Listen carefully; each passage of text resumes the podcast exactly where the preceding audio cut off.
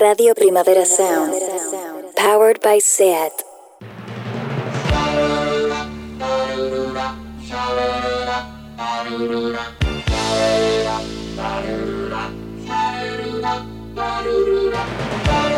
Marea Nocturna con Desire de Fez, Jordi Sánchez Navarro, Xavi Sánchez Pons y Ángel Sala.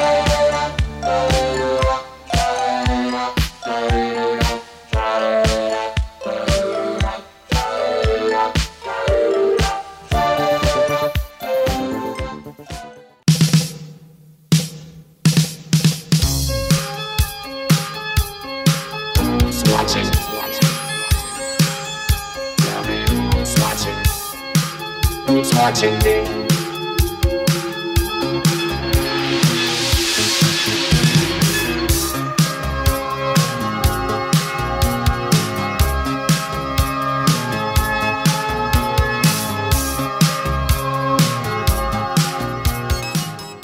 Buenas noches, bienvenidos a un Marea Nocturna en directo. Nos hace mucha ilusión porque hacía más de un año que no hacíamos un directo del Marea y poder hacerlo en esta sala con tanta gente, aparte de muchas caras conocidas, eh, nos hace mucha ilusión. Yo quiero agradecer a mis compañeros que, estén aquí, a Jordi, a, a y a Ángel, muchas gracias.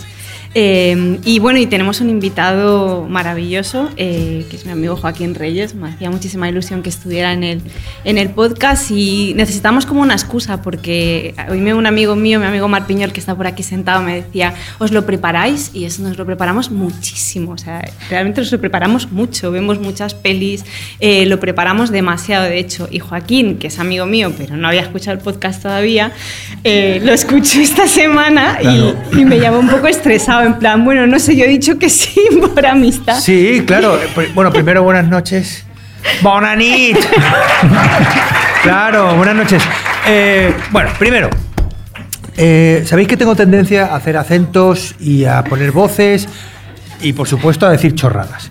Si alguien ve que, que, que empiezo y no paro, que me lo diga o que me dé con un taser o lo que sea.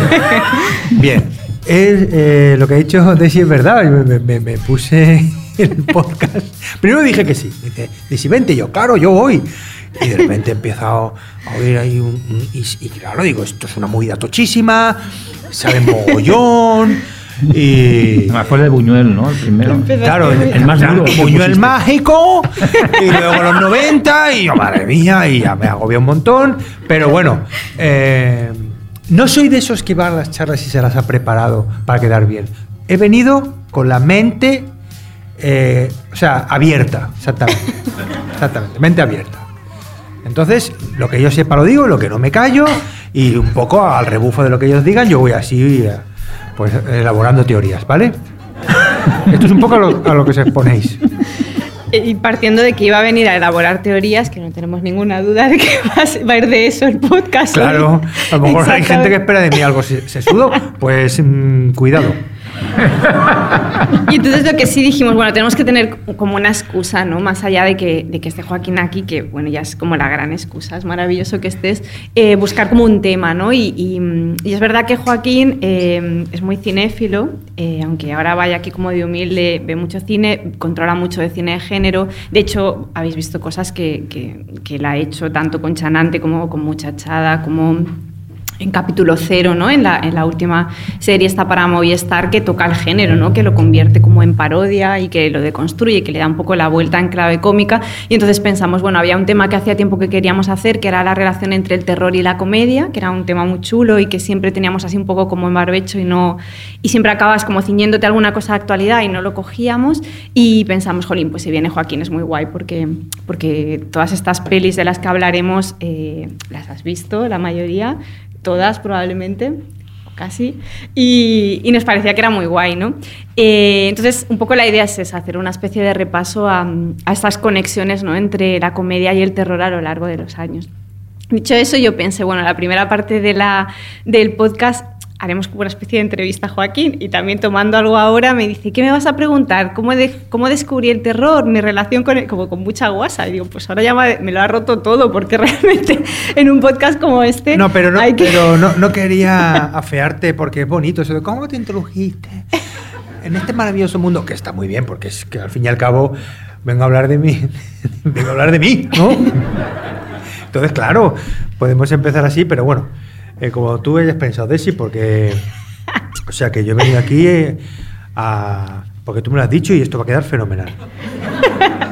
No, pero es verdad que, aunque es como muy difícil formular la pregunta sin no caer como en la pregunta tan sencilla y tan tonta como cómo llegas al cine de terror, porque de hecho nosotros, eh, que somos amigos de hace mucho tiempo, eh, nunca nos habíamos preguntado eso, es verdad, nunca habíamos preguntado cómo habíamos llegado al terror y un día tomando algo, eh, cada uno había llegado de una forma, uno había llegado por el cómic de terror, otro había llegado por la tele, ¿no? por las películas que, veían, que veíamos en la tele cuando éramos pequeños, otros tenían un otro tenía un origen más literario, o sea que era una cosa que damos por hecho que todos hemos hecho como el mismo trayecto.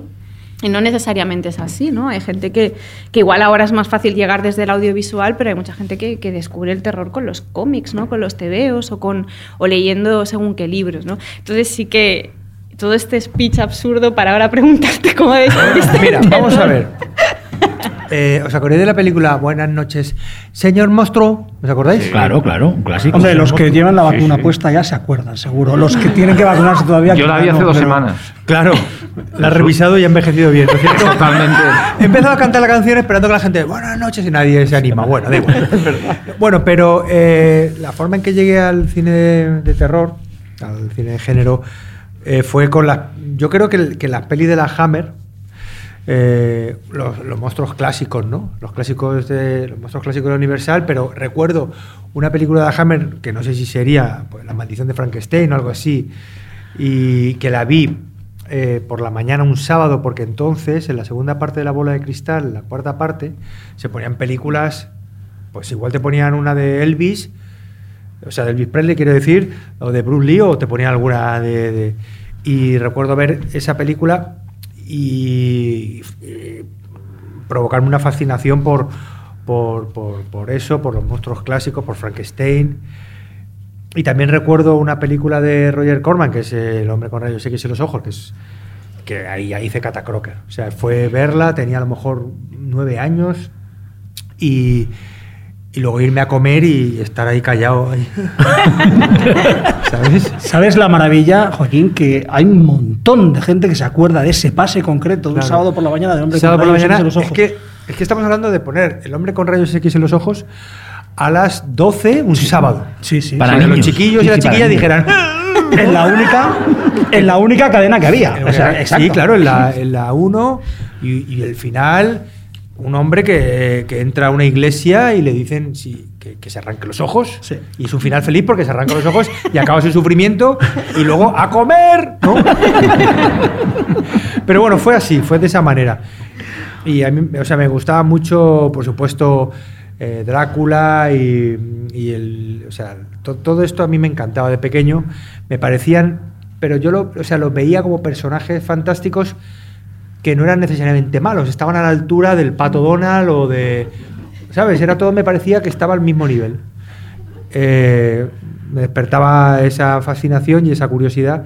Y para mí Frankenstein, Drácula, la momia, el pato Donald y Bugs Bunny era lo mismo. Era una pandilla que se podían juntar y vivir aventuras. Bueno, pero es que realmente la formación así como de esa generación era mucho más abierta. Realmente es que era así, era la misma familia, o sea, era, era el mismo universo, todos Sí, formaban sí. parte de lo mismo, ¿no? Yo tengo la duda de si eso sigue siendo así ahora, ¿no? De- igual está todo un poco no más fragmentado, más- ¿no? Y, mm. Pero la misma familia es que es difícil de juntar a esa gente, ¿no? Además, si mezclas también a los Oyogi y a, a Pablo Es que había algo, decir, Exacto. eh, había algo de cultura pop, porque en las, en las, en lo- en las chuches, los chuches, a lo mejor podías ver a, a- Dráculas. pues Frankenstein Sí, sí, sí. y al Sería un helado, o sea. Y el helado de Drácula, Drácula, un Drácula, polo, hombre. el polo Drácula. Bueno, eh, pues voy a, El helado voy a- Drácula. voy a reformular mi respuesta. Entré por el polo Drácula. Que era este polo que, te- que era, tenía esa maravillosa combinación que era cola, la cobertura era de cola, capa de vainilla y dentro fresa, porque era que lo mordías. Era la sangre Sí, y además una fresa muy roja. Claro, mordías el cuello de un racializado Sí. y porque era oscuro. Y entré así, realmente, con esos polos que eran una maravilla, los polos maravilla. Drácula, y creo que los han vuelto a hacer. Sí. Y es Sí, pero lo que pasa es que no eran un producto tan de cultura pop como lo fueron en los años principios de los 80 o mediados de los 80, ¿no? Que eran, estaban en todas partes. Claro. ¿Y te llegaste a disfrazar de alguno de estos monstruos? ¿De, de Drácula? De, pequeño, de Drácula un montón. De Drácula un montón. Me hacía el pico ¿Y qué de te viuda. ponías? eso? Explícanos, ¿qué te Me ponías? hacía el pico de viuda, que es este pico así. y, y tenía una dentadura. Eh, entonces me ponía mo- mogollón de sangre así por la comisura. Bueno, pero era sangre su- sutil, no mucha, la verdad es que no mucha. Y, de Drácula eh, un montón. Y luego tenía una las primeras máscaras de látex que se vendían en las tiendas de disfraces y me compré una de una especie de zombie. Un zombie así. Un zombie, pero zombie con buen fondo. Amable. Zombie amable, ¿no? Zombie sí. amable. Zombie por las circunstancias. Y me la ponía muchísimo que me, me entraba un sudor tremendo, pero ahí estaba yo con la, con la máscara puesta en mi casa. O sea que sí, sí, me encantaba. Me encantaba. Sin saberlo ya estaba marcando un poco mi destino. Que era, era, era actuar, pero debajo de capas de, de látex y silicona, que es lo que a mí se me da bien.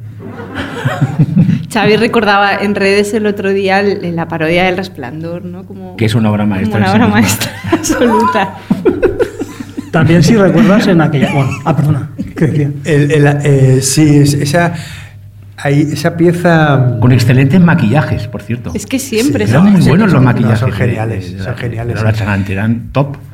Sí, y de hecho siempre acompañado de Nacho Díaz, que es que ganó el Goya por Mientras dure la guerra, y que ha hecho, bueno, y sigue haciendo unos trabajos increíbles. Realmente lo- los maquillajes que, que hemos disfrutado han hecho que mis parodias sean lo que son, porque claro, tú ves ahora las invitaciones de Raúl Pérez que imita a cualquiera de una manera increíble y luego estoy eh, luego están mis parodias que los hago todos con acento manchego. Esto está al mismo nivel. ¿Sabes? El esfuerzo de una persona que es capaz de imitar cualquier voz y luego, y luego mi propuesta que es hacerlos todos igual. Es acojonante. Para que, para que alguien me dijera, oye, tío, ya está bien. ¿Sabes? Pero, pero ¿por, qué, ¿por qué no pasa eso? Porque la- las caracterizaciones son increíbles. Y con, eso, con esa base he jugado y, cu- y cuidado, que me, me- es- llevo 20 años haciendo lo mismo en distintos programas, distintas fases y aquí estoy. De hecho, eh, de una forma, y eso no lo hemos hablado, pero el espectáculo que, de hecho, tú estás este fin de aquí con un espectáculo nuevo. ¿Pero por qué te ríes cuando dices nuevo? Porque, Desi, parece que no es nuevo entonces. porque es verdad, o sea, es que lleva, o sea, igual lo he visto actuar, no sé, 50 veces y siempre me dices todo nuevo y cuando voy es lo mismo. Siempre, siempre es igual. Dice, he cambiado un par de cosas y sí, Bueno. ha cambiado un par de cosas. La gente ha entendido que es un, que es un chiste y así, lo- pero que no es la realidad. Pero en este... Este, eh, bueno, en el caso de que lo que ha dicho Daisy fuera cierto, que no, que- pero bueno, ella está conduciendo este podcast y bueno, goza de credibilidad. En este caso es nuevo lo que he venido aquí a hacer. Y sale con un muñeco de ventríloco, Sí. que es muy terrorífico. De hecho, hicimos un Un especial, especial entero de muñecos. muñecos. Claro, muñecos es un. Bueno, que es el muñeco es un, es un género en sí. el- los muñecos con mala leche, porque lo que pasa con los. Bueno, seguro que lo dijisteis en ese podcast y lo lo analizaste muy bien, es que tiene. seguro que. Menuda la vida tenéis. Eh, bueno, el muñeco es, es perturbador porque es algo que está vivo, pero que se mueve, pero no está vivo. Que es- bueno, en fin. De hecho, hubo un ventríloco norteamericano que que sacaba a su hija de la cama. ¿Qué haces? Es la cama del muñeco. Y a la niña la, echaba- la tiraba al suelo y acostaba al muñeco en la cama. Que también la niña que, que cuajo, ¿no? Si es la cama del muñeco. Y de hecho, le, le heredó el muñeco. la- o sea, el, el muñeco fue el beneficiario de la herencia, no la niña. Bien, bonita o sea, esto lo digo como algo que, que está bien hecho. Pero sí, saco un muñeco, saco un muñeco en el, en el espectáculo y utilizo esta rutina del ventrílocuo de que el muñeco dice barbaridades, me compromete, se mete conmigo y yo me hago el ofendido y tal, y eso funciona de maravilla. De hecho, bueno, no, no lo hago hablando con la glotis, lo hago a la pata a la llana, pero, pero bueno, el público lo acepta. ¿Y en qué me veo ahora de, sacar al muñeco del escenario? Porque cada vez su número dura más. Eh, y me eclipsa directamente. Está el muñeco. poseyendo. Es una historia, Exacto. es una historia de, de- terror. de- ¿no? sí, sí, Sería es de la una- cripta. Un muñeco- principio de una muñeco- nosotros hablábamos de que eh, cuando hicimos el especial este de muñecos, que ya era inquietante que al muñeco se le mete la mano por el culo. Bueno, No sé si, no sé- no sé si el tuyo también, tú le metes la mano una por las partes ¿no? eh, se traseras. puede meter por la gatera, como tú dices. Eso se lo ventrílocos bueno. Yo lo hago. Ah, se lo meto- vale. Se lo meto por el cogote. Vale, vale. El muñequete está sentado, es un señor mayor. Y ya estoy deseando conocerlo. Pero, pero sí, a mí me, me encanta el mundo de los ventrílocos, me, me- me- me entusiasma. Y eso lo que tenía mucho tiempo, muchas ganas de hacerlo. Y es verdad que la primera vez que lo hice, y lo- directamente lo hice en un teatro lleno, sin haberlo hecho antes en ninguna sala, más pequeña. Y cuando salí, cuidado cómo se quedó la gente, ¿eh? Y ahí empecé a, empecé a pensar en qué momento se te ocurrió lo del muñeco. La gente me miraba. Pero bueno, no es el caso porque ahora está rodadito y es genial. Hay una pregunta que, que siempre suena como muy, así como un poco obvia también, pero que a mí realmente me interesa y siempre se la hago a la gente que hace comedia, que es como que últimamente muchas cosas que he visto de, terror que me interesan vienen de gente que lleva toda la vida haciendo comedia. Evidentemente el caso más obvio es el de Jordan Peele, pero también me pasa con humoristas como más minimal. eh, o yo que sé, por ejemplo, Rick Alverson cuando hace Entertainment, por ejemplo, o, o de Entertainer, no me acuerdo exactamente cómo es el título, que es la historia de un tío que hace stand-up y toca como terrenos que están muy conectados con el terror y yo siempre he visto como una conexión muy clara entre, o sea, como que la frontera entre las dos cosas está muy cerca siempre, ¿no? Entonces no, tú, tú aparte escribes, em, guionista, em, eh, escritor también, columnista, muchas cosas. Nunca has tenido como esa, esa necesidad, ¿no? Como de, de explicarte a través de códigos más del terror, porque yo sí que siento que está muy cerca, ¿eh? Igual no, ¿eh? Igual es... Pero muchas veces creo que son como dos géneros que parece que son opuestos y es todo lo contrario, que están como muy, muy cerca, Sí, ¿no? Muchas Sí, veces. porque además de el, el- bueno, el payaso es una figura perturbadora. Mm. El payaso eh, se dibuja la sonrisa, pero debajo de la sonrisa se adivina La sufrimiento, o resquemor o, o yo qué sé, cosas reguleras, ¿no? Cosas reguleras. Eh, iba bien, pero al final he recurrido no. Por lo bien que iba. Porque a veces lo digo, ¿por qué buscas sinónimos? Y ya has dicho dos palabras, no busques más sinónimos. Pero es verdad que, que el- el- en la comedia, la comedia siempre tiene ese, ese reverso y los cómicos eh, mm, siempre se nos adivina como ese mundo más, más inquietante. Y, de hecho, nosotros como autores estamos tentados de explorar esos, esos terrenos para, para un poco descolocar a la gente, porque al final la comedia como el terror consiste en sorprender a la gente, ¿no? Eh, bueno, consiste en... O sea, no lo quiero reducir a eso, pero intentas eh, que la sorpresa sea un factor. Y a mí me encanta el, el- o sea, me encanta también la literatura de, o sea, Eta Hoffman y estas cosas de, de- de literatura de terror, ¿no? Y Poe, por supuesto, también. Y, y a mí me- y esa sensación de pasarlo mal se parece mucho a cuando lo pasas bien, ¿no? Eh, es como esa cosa de estar bien y mal, ¿no? Que decía GT Calor. Esos referentes intelectuales. Bien y mal, que hay que bien tan mal, hay que mal tan bien. Y al fin y al cabo, eso es una canción sobre este tema que tú has planteado aquí. Me gustaría ver mis compañeros qué piensan sobre, sobre esto.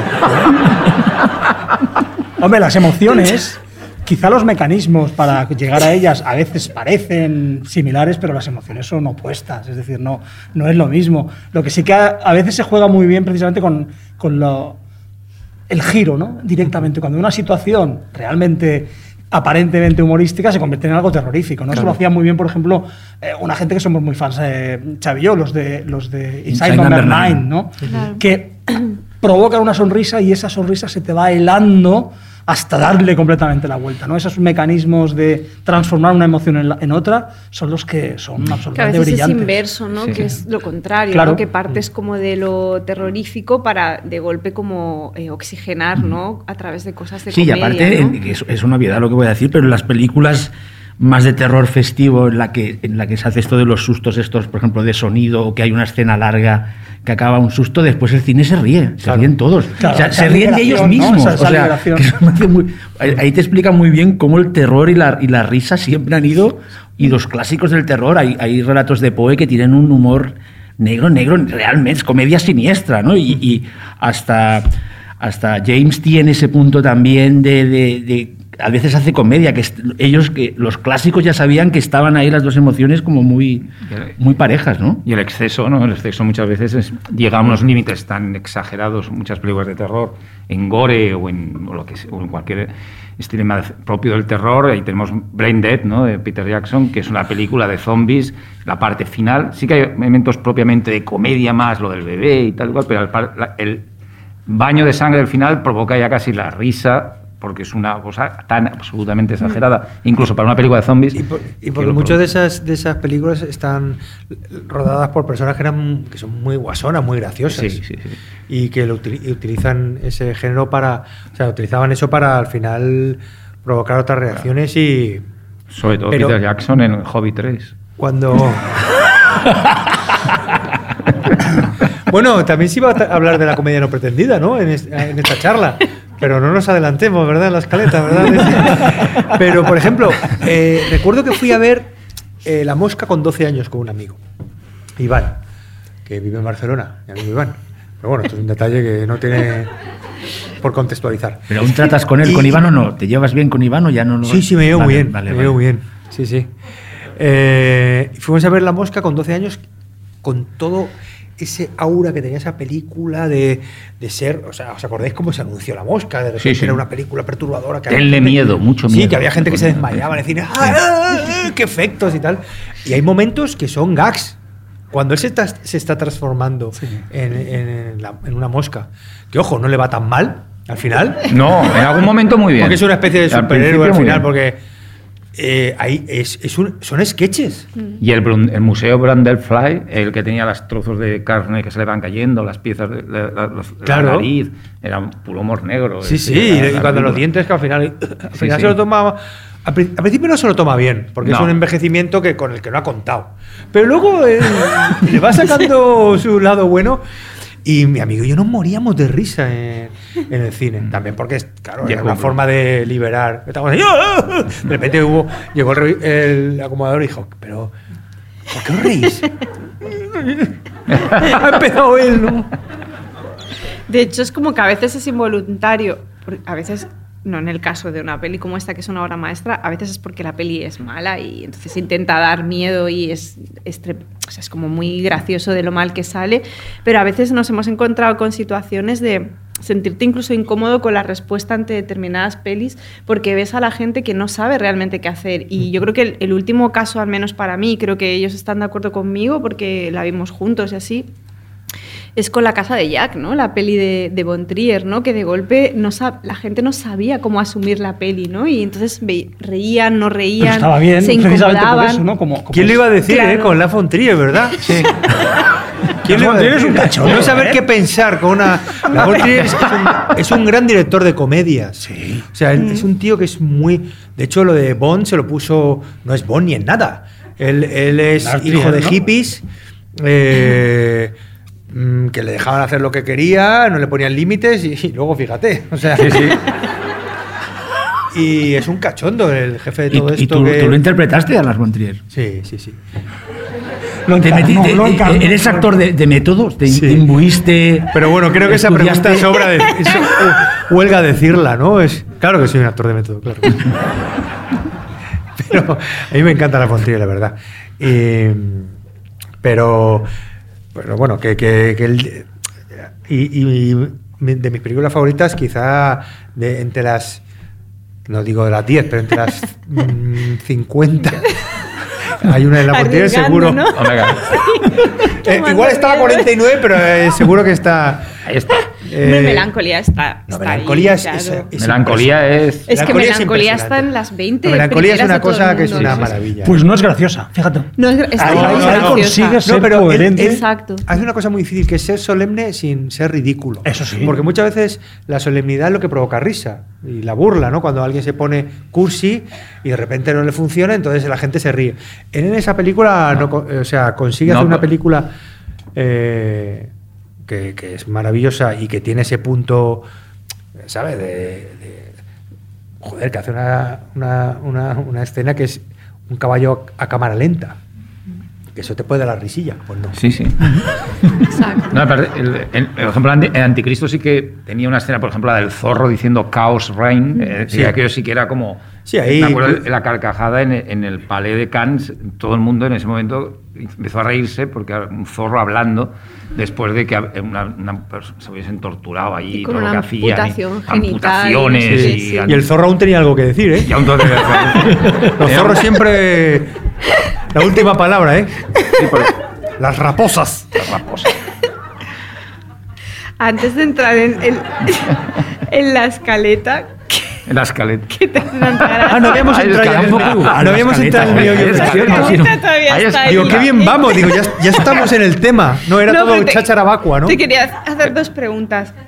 Una es como más genérica, que es si me tuvieras que, nos tuvieras que decir tres pelis de terror que te gusten mucho y no hagas como, tampoco es como hacer el esfuerzo de buscar un clásico, no sé, incluso si son recientes, o sea, pelis que te molen mucho de terror. Y luego un poco para entrar dentro ya del tema de- del podcast, dentro de estas pelis que cruzan la comedia y el terror, eh, si, se- si te viene así de golpe a la cabeza alguna que te, que, bueno, te guste mucho, te dije que lo prepararas un peli. Joder, sí, de verdad, en serio. Te tengo que hacer un top 3 de película de terror. Un top 3. El top 50 es, me Top, parece excesivo. top 3 de películas de terror increíbles de Joaquín Reyes. Eh, vamos a ver. Mira, he dicho La Mosca. y ya gastado. Bueno, eh, a ver. Películas de terror O alguna que te haya gustado mucho hace poco. Eh, mira, te voy a decir una que vi ayer que lo hemos comentado, El Padre. El Padre me parece una película que no es de terror. No, no, no, no, no se rían, por favor, no se rían. No se rían, no se rían. Es que es de terror. Ojo, por favor.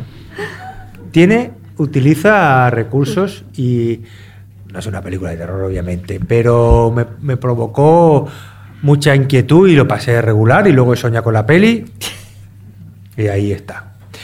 Eh, y luego, eh, bueno, a ver, The Ring me dio mucho miedo. Sigue dándolo, sí. Me cagué.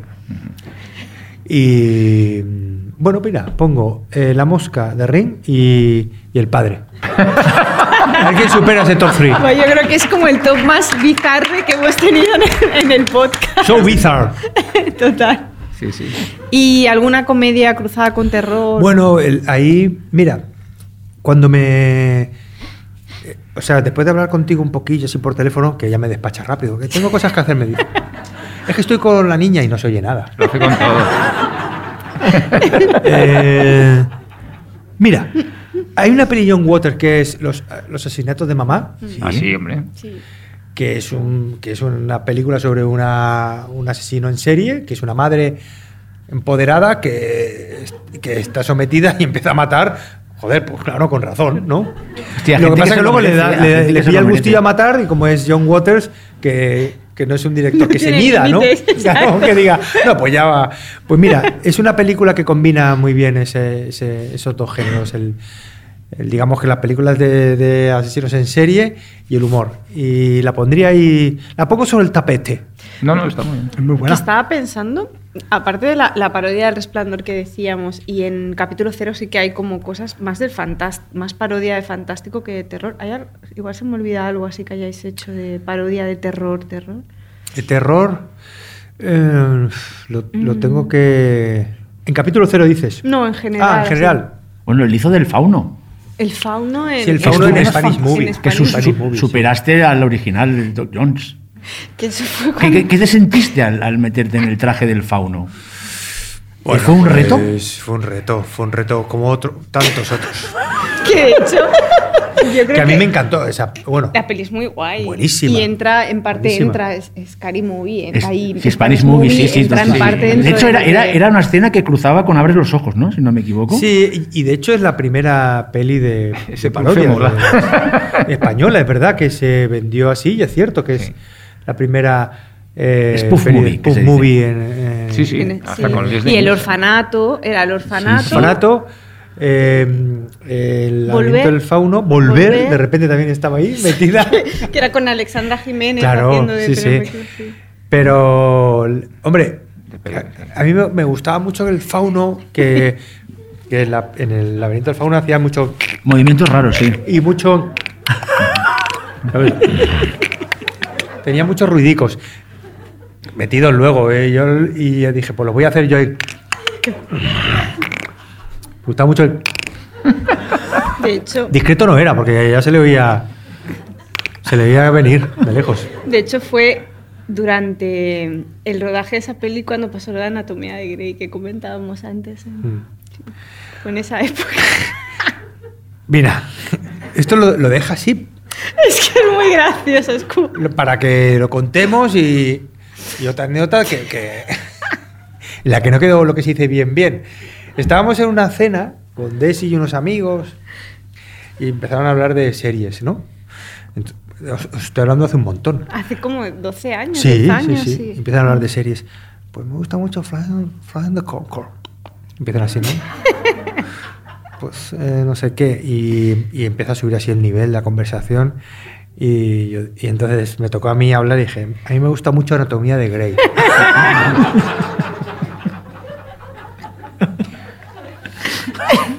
que es una seriaza. Y de hecho se- está siendo muy reivindicada estos últimos años. Pero hace 10 años No, la, gente en la calle, eh, la gente en la calle se está dando cuenta que Anatomía de Grey era una seriaza. Pero fuiste un misionario, porque en, en Sí, aquel no, momento... en aquel momento no. Es que fue no- increíble, porque era, aparte era como una mesa de a cuál era, iba más de guays, ¿no? Era, Sí, estaba se iba subiendo, se iba subiendo la apuesta y, y ro- rompí la banca. Y Pero es una serie buenísima. Eh, operaciones. Bueno, eh, sabéis de qué va, ¿no? Amor, amor. Hay mucho amor, ¿no? Al folleteos y operaciones. Buenísima. Si os parece, vamos a lanzar el separador del Marea, que me gusta mucho, y vamos al siguiente bloque. Marea nocturna. Era el separador corto. Me ha pillado así como, Ay, como ya- medio... ¿Ya se ha acabado? ¿Ya se ha era- acabado? Era un no me ha dado tiempo ni al beber. Me gusta mucho la lira. Era, era un detalle. Me gusta mucho. eh, bueno, es un arpa, una lira o un arpa. No sé. eh, Lo que toca al fauno. Bueno, estábamos hab- hemos hablado ya de Spanish Movie y entraría como un poco dentro de, de la- lo que es una parodia directa a otras pelis, ¿no? O sea, de coger películas de terror y convertirlas en una, en una comedia, ¿no? Entonces, Ángel pasó varios títulos de cosas que le habían venido a la cabeza un poco preparando el programa.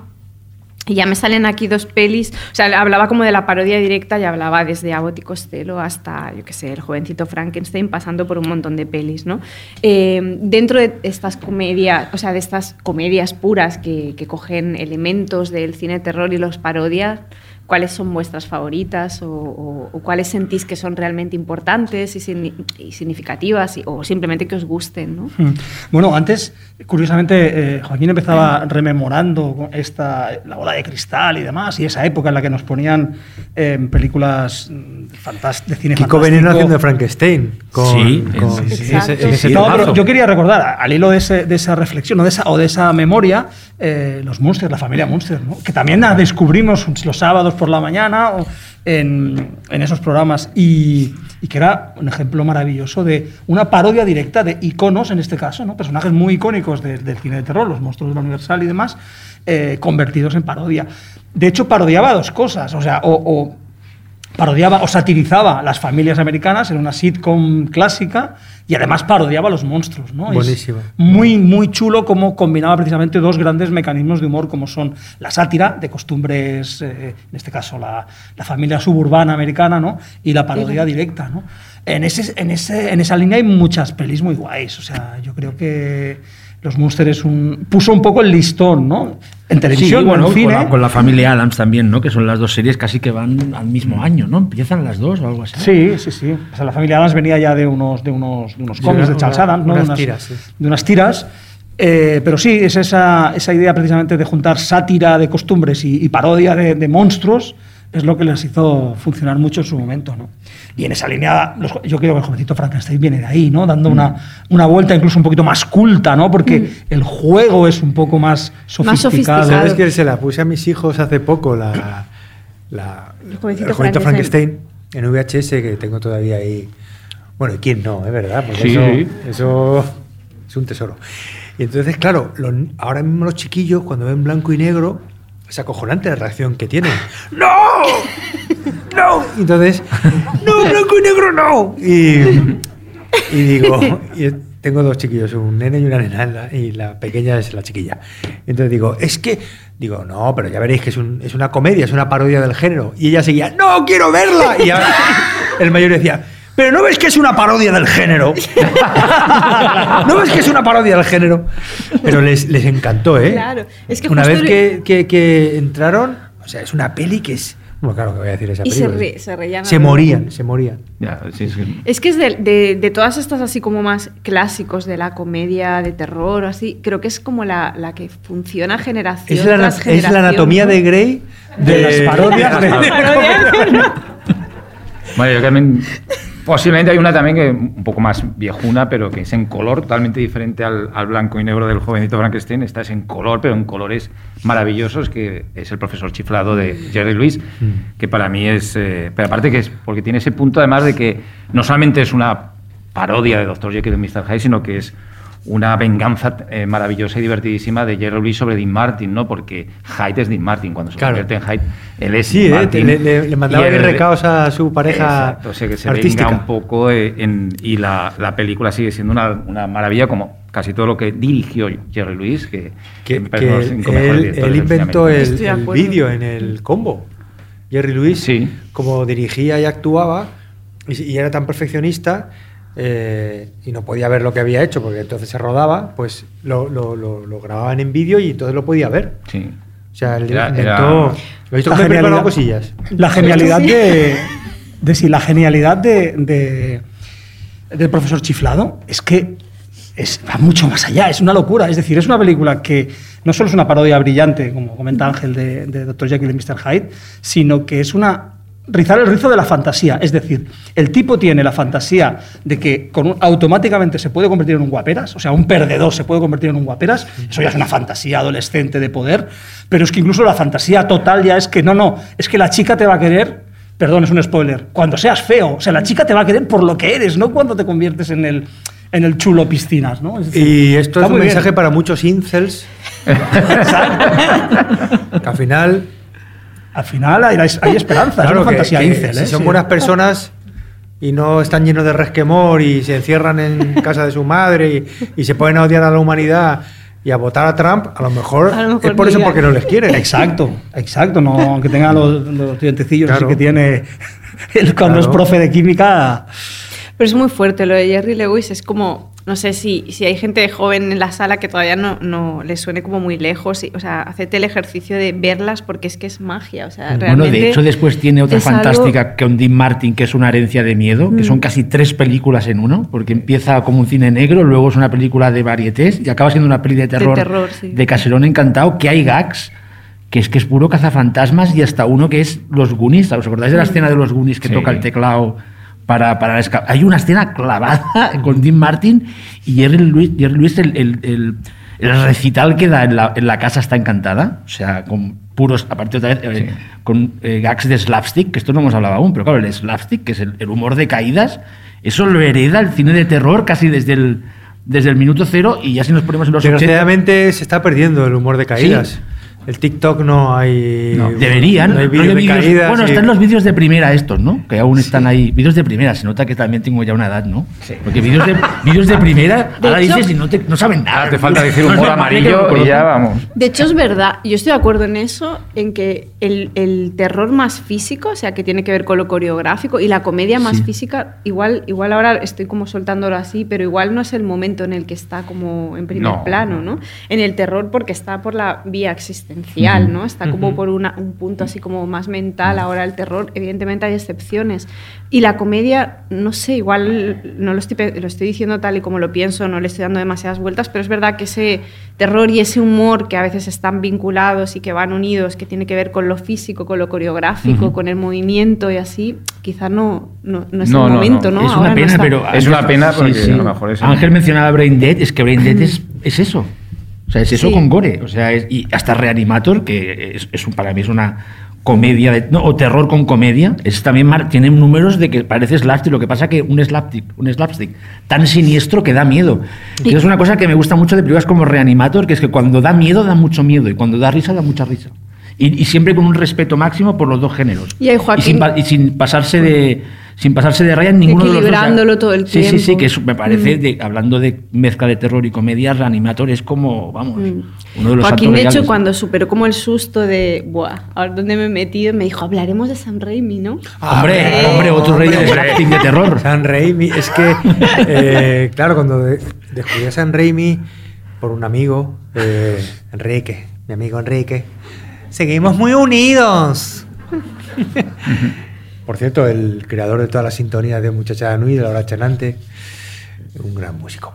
Pues, eh, claro, San Raimi de repente era esa mezcla perfecta para nosotros de cine gore y humor, ¿no? Y, y el ejército de las tinieblas, por ejemplo, y hace poco lo vi un amigo con sus hijos, ¿sabes? Y también le dijo, no, aguantad, y flipaban, flipaban con esa mezcla desprejuiciada, de, de- con respeto, como decíais antes, por, por, por la comedia y por el cine de terror y, y fantástico. Y es increíble, es increíble. O sea, me- me- o sea, cuando descubrimos, de hecho hicimos un ciclo de cine en la Facultad de Bellas Artes en Cuenca, de cine gore. Explica, explica. Cine gore. Y poníamos cine, ciclo de cine gore. Violencia explícita. Violencia explícita para, para buscar gente que fuera a verlo. Con queses, ¿sabes? Morbosos. Y pusimos, pues eso, eh, mal gusto, tu madre se ha comido a mi perro, eh, todas las que bueno, Holocausto Caníbal, que era, tenía este halo de. Es, es una peli que es un documental, ¿no? Incluso en esa época. Pasó de Codete- verdad. Sí. Claro, claro. Sí, era canibalismo. El interview. Sí, sí. Sí, que salió. que Claro, era una claro, era todo Entonces verdad. hicimos ahí un ciclo bastante majo. Apañado, ¿no? Hombre, los títulos prometen. Bastante majo. Por cierto, que conseguimos algunas, algunas pelis en cine, ¿eh? Para proyectarlas Sí, ahí. 35. Sí, sí, sí, sí, Vaya. sí. O sea que nos lo curramos y, y bueno, ahí lo dejamos haciendo Y cultura. luego hacéis como tertulia o así. No, no, no, luego cada uno para su casa. cada uno para su casa. Pero bueno, descubrir San Raimi en, aquella, en, en- en esos primeros años 80 o mediados de los Hombre, 80 ya, también era, fue una barbaridad. Fue una barbaridad. Primero porque era un tipo que hacía realmente terror y humor con la cámara, que era Sí, algo sí. novedoso. Es decir, e- en Evil Dead, en la primera, es que no importa lo que digan. Era un creador personajes. muy, muy original y de hecho a mí me gustan mucho los Spider-Man de San Raimi. Me Sí. parece que, Sí. que, están, que aporta cosas a... Claro, ahora parece que como que se ha superado, pero no, Spider-Man que- 2, mm, yo creo que no se ha superado. pero bueno, a mí me tema. encanta. Es decir, y, sobre todo las de Andy Garfield no las superaron. Eh, ah, de- lo, deja- de- lo dejamos aquí, ¿no? No le gustaron a Ángel las de Andy Garfield. No, pero la, la 2 de. Pero la no te cae es- bien él tampoco, ¿no?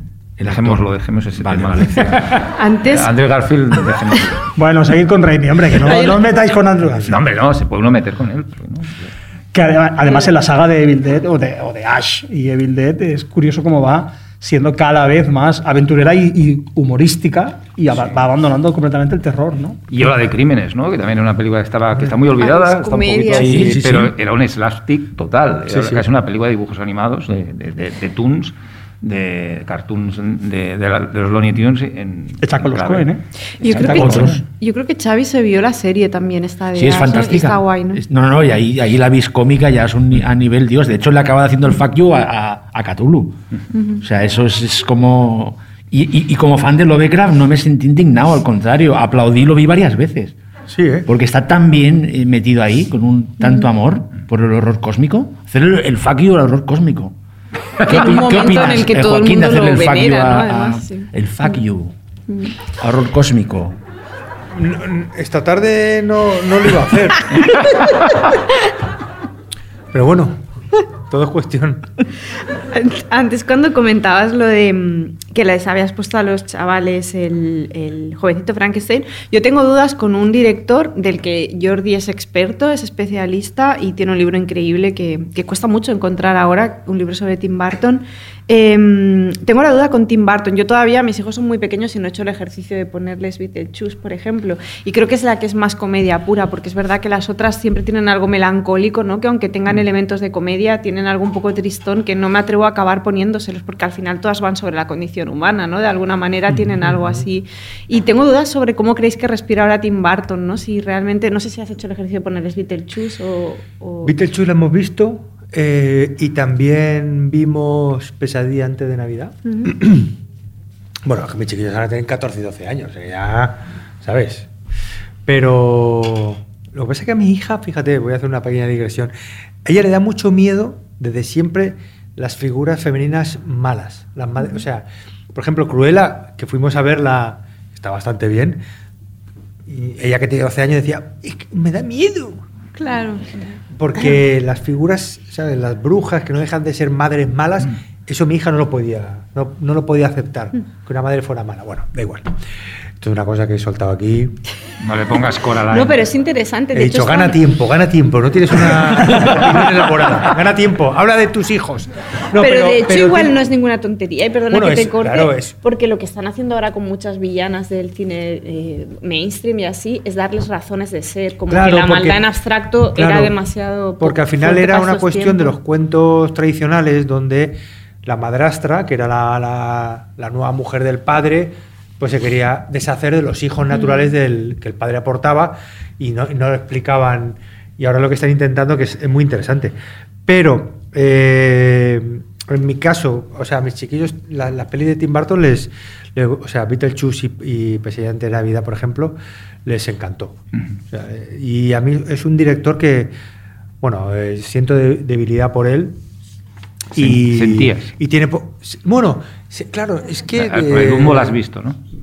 Bueno, pero tiene una carrera muy larga y quién Sí, sabe si no se sí. puede volver a reenganchar. Está bueno. Al, al- a- o sea, Tiene la- una, tiene una década prodigiosa, son los 90. La primera y incluso más, las la, la mitad de los superhéroes, 80 y todos los los 90. patinazos, Y bastante 15 de los años. 90, de ¿Eh? hecho, sí, sí, sí. 15 años. No, que incluso los patinazos me, me- me- me no sé, me despiertan cierta no sé, Simpatía. sí, o sea que, que a lo mejor vuelve otra vez a cogerle el pulso a. hace la familia Adams en, en- en- en serie, pero eh, una serie con el personaje. de- Por ejemplo, el Sleepy Hollow es una película que está entre mis es favoritas también y la podía haber citado antes. Pero siempre, como decía, ha tenido elementos. Tiene elementos de comedia todas sus películas. Siempre. Sí, pero, Humor la que quizás es pero es- más pura, y para Sí, mí es Beetlejuice. Bueno, porque Beetlejuice es directamente. Es muy graciosa, es una comedia. y Es que es una comedia. Y la película de Peewee también, que es muy divertida. Piu Germán. Sí, pero Sí, como pero el personaje en sí es sórdido. Es. Claro, porque es, el que está recibiendo a los muertos Sí. y diciéndoles que es genial estar muertos. Que cuidado, ¿eh? No, no, Eh, Es un exorcista una- de vivos. Sí, sí, sí, Ángel, es, es, es Méliès. Es Méliès. Es que además, eh, curiosamente, que Tim Burton no, es un gran, no era un gran experto en cine, es decir, no era un tipo que fuera un estudioso del cine. Le venía todo, digamos, por la cultura popular americana de toda la vida. Pero es curioso como si tú comparas eh, Beetlejuice con el cine de Méliès, es que está ahí. Demonios malos, que bueno, en este caso fantasmas, eh, efectos visuales, efectos especiales absolutamente Miniaturas. eh, Stop motion. eh, stop motion y, y- y art- y artesanales, eh, trucajes básicos, ¿no? Es decir, Todo. todo es el cine primitivo, cine fantástico primitivo, ¿no? Es lo que lo hizo muy, muy brillante y es lo que le ha hecho que Beetlejuice sea un clásico absolutamente imperecedero. Es decir, es una película que no, por la que no pasa, no pasa el tiempo, no pasa de moda, ¿no? Y yo creo que sigue funcionando. Y ya no soy experto en Tim Burton, lo fui, pero ya no. Y tiene un Es que momento lo- de Tiene comedia 20 años que el libro, que ¿eh? es, que es. Tiene el- 20 años el libro. El momento Tiene 20 Calypso. años. Es del ya. 2000. Madre mía. Es del 2001, del 2000 el libro. o sea que- ¿Y tú, no sé, eh, como docente o así, sientes que siga habiendo curiosidad por Tim Burton? O, o no Sí, de- perdona, sí. Como docente, ¿crees que siga habiendo curiosidad por Tim Burton o ya es como que está en otra...? No, yo creo que, bueno, no, no tengo esa, no tengo la sensación de que haya curiosidad por, por el cineasta, es- por Tim Burton como, como cineasta. Es un tipo que, bueno, está ahí, ¿no? Estuvo ahí. Pero bueno, yo creo que tiene 15 años prodigiosos, del 80 y desde Pee-wee hasta Sleepy Hollow, que es del 99, hasta el 2000 es maravilloso todo lo que hizo. O sea que... Se separó de Elena Bonham Carter, lo digo así como. De todos modos, después del 2000 tiene Pero se buenas separaron bien, creo ¿eh? que siguen. Sigue siendo colega. Sí, sí. Ah, Porque como comparten los hijos, siguen teniendo una buena Pero era una buena pareja, ¿eh? hacen una, una gran pareja. Sí. Hombre, y, mm, y Twinny Sot, ¿cómo era la película? Sweeney Todd está muy bien. Está muy bien. Todo está muy bien. ¿Qué? Empiezas a rascar y. mm, Y cuidado. hay cosas. Sí, el Frankenweenie, claro. la versión que hizo de Frankenweenie, estaba muy la- bien. Ha tenido cosas. Ha tenido de, yo creo Sí, que sí, sí. tendrá siempre sus. re- revivirá siempre Tim Burton.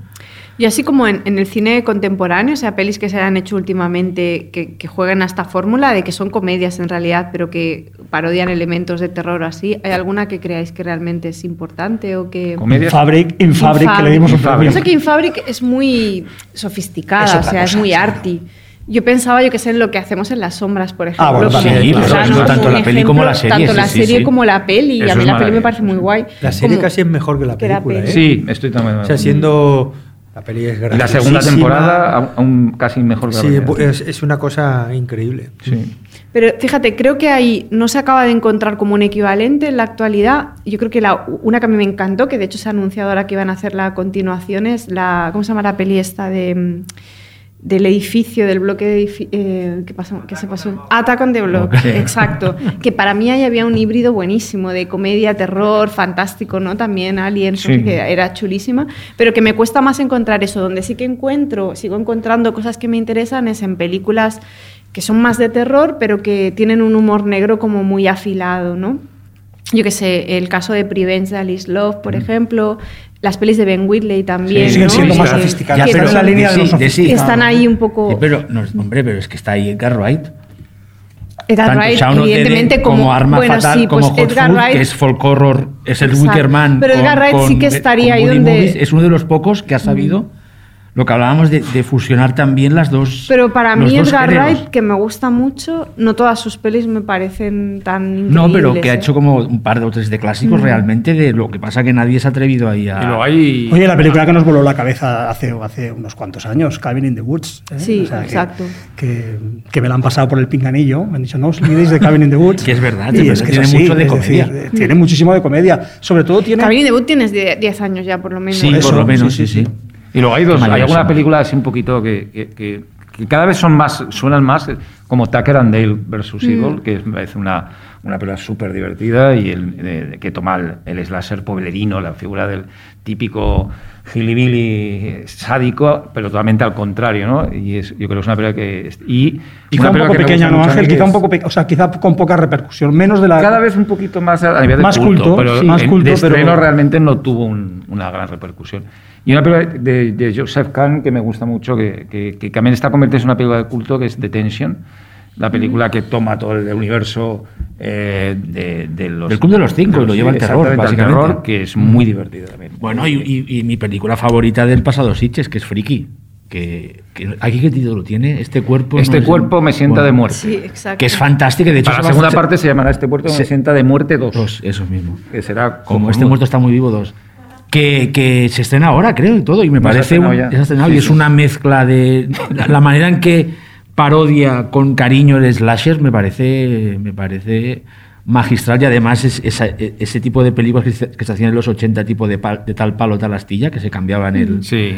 los, ¿no? las, las Sí, sí. personalidades de cuerpo, Viceversa. que, me- que- que Bueno, esto vice- es- viceversa. Esto, es- esto es Freaky Friday, ¿no? La, Sí. la- Es un la- bueno, es la un género, clásica ¿no? de- de, de que se de cambian- Disney. Freaky Friday. Sí. ¿no? El- lo- lo- los roles. Los roles Eso. se chocan por el pasillo y se cambian los roles la madre y la hija. O el- eso es un Que ahora género. que decía Joaquín que pasó en su universidad el- el- en el ciclo este de Cuenca, yo, yo para, para el viaje de fin de curso, este, El ciclo de Cuenca. el ciclo este de la. Universidad de Cuenca, nosotros en, en EGB, el viaje de fin de curso, nos íbamos en octavo a Italia. Entonces te- hacíamos eh, sesiones de cine los sábados en, el- en el- en el- en la sala de polivalente, que se le llamaba.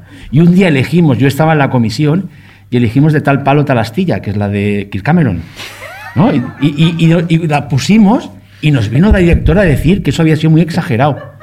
Que estaba pensando en expulsarnos unos días del colegio porque decían para- porque nos habíamos pasado de la línea con, con de tal palo tal astilla. ¿Alguien ha visto de tal palo tal Sí. astilla? Claro. Pero ¿quién ¿Tú no? crees que ¿Quién? merecí que me echaran bulla? No. Te voy a coger un poco esto de, de- de ciclos de cine muy locos. Polémicos. Era- cuando todavía estaba en Albacete, todavía, o sea, bueno, luego me fui a vivir a Madrid, pero estaba viviendo en Albacete. Un amigo mío se que- quería ser policía municipal. Mm, o sea, de repente dijo, quiero ser policía municipal por conducir una moto. Bueno, en fin, todo lo que te supone ser un policía municipal. Y, y al final no lo logró, pero bueno. Se hizo profesor de literatura, bajó el escalafón. Pero bueno, el caso es que hicieron un ciclo de cine de la Policía Municipal de Albacete.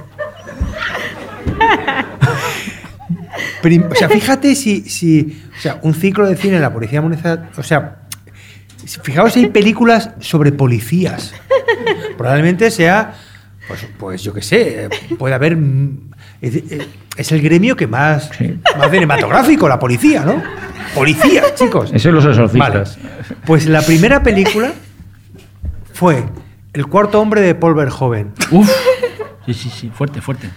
O sea, el cuarto hombre de Paul Verhoeven la ponen que es una película que es, bueno, muy perturbadora, donde el protagonista le hace una felación A un Chris. a, a un Cristo. ¿Cómo llega a eso? Sí, que sí. Pues bueno, una tarde que se le pone complicada. Pero eso, eso está rodado. O sea, la- el cine estaba a rebosar de policías municipales con sus familias. Yo creo que se creía que iba- iban a ver el tercer hombre o yo qué sé, bueno, lo que fuera, que querían pasar una tarde buena. Y, y- y nos quedamos mi amigo y yo viendo el cuarto de Paul Verhoeven. Y fue increíble. O sea, y decíamos, ¿cómo es posible que esto se.? O sea, ¿quién dijo, vamos a poner esta? No sé, yo supero ¿eh? en eso. Es decir, ¿Sí? Sí. ¿Superas la apuesta? Yo sí, yo creo. Bueno, un poquito solo, pero muy rápido lo cuento. Yo estudiaba Derecho, yo, yo estudié Derecho y llevaba el Cine Club de la Facultad de Derecho en una ciudad de Zaragoza, además con una cátedra de Derecho que era del Opus Dei, de Derecho Romano, y me dijeron, haz un ciclo para una semana cultural, alguna de romanos, catedrático de, del Opus Dei, y el segundo de la cátedra era mi primo.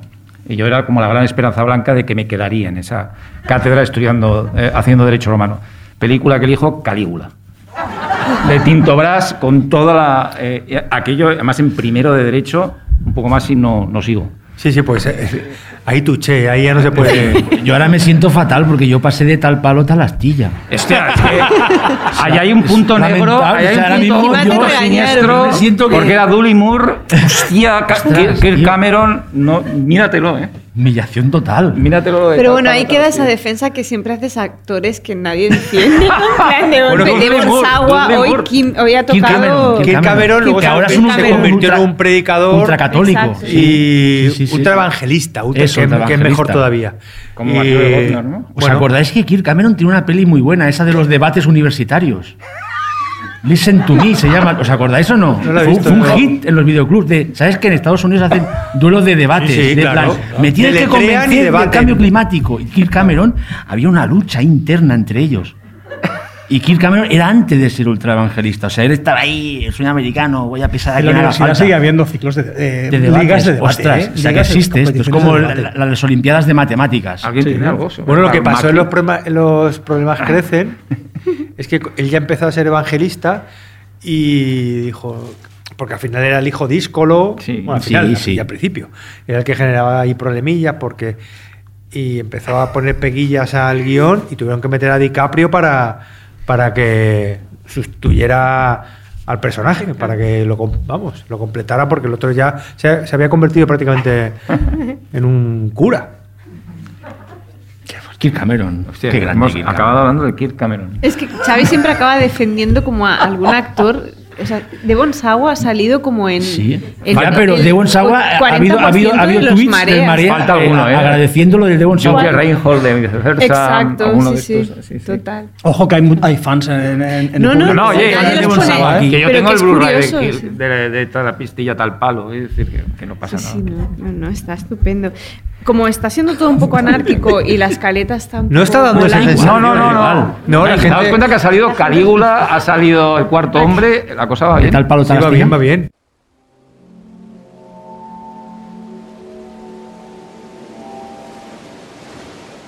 Sube la marea nocturna en Radio Primavera Sound.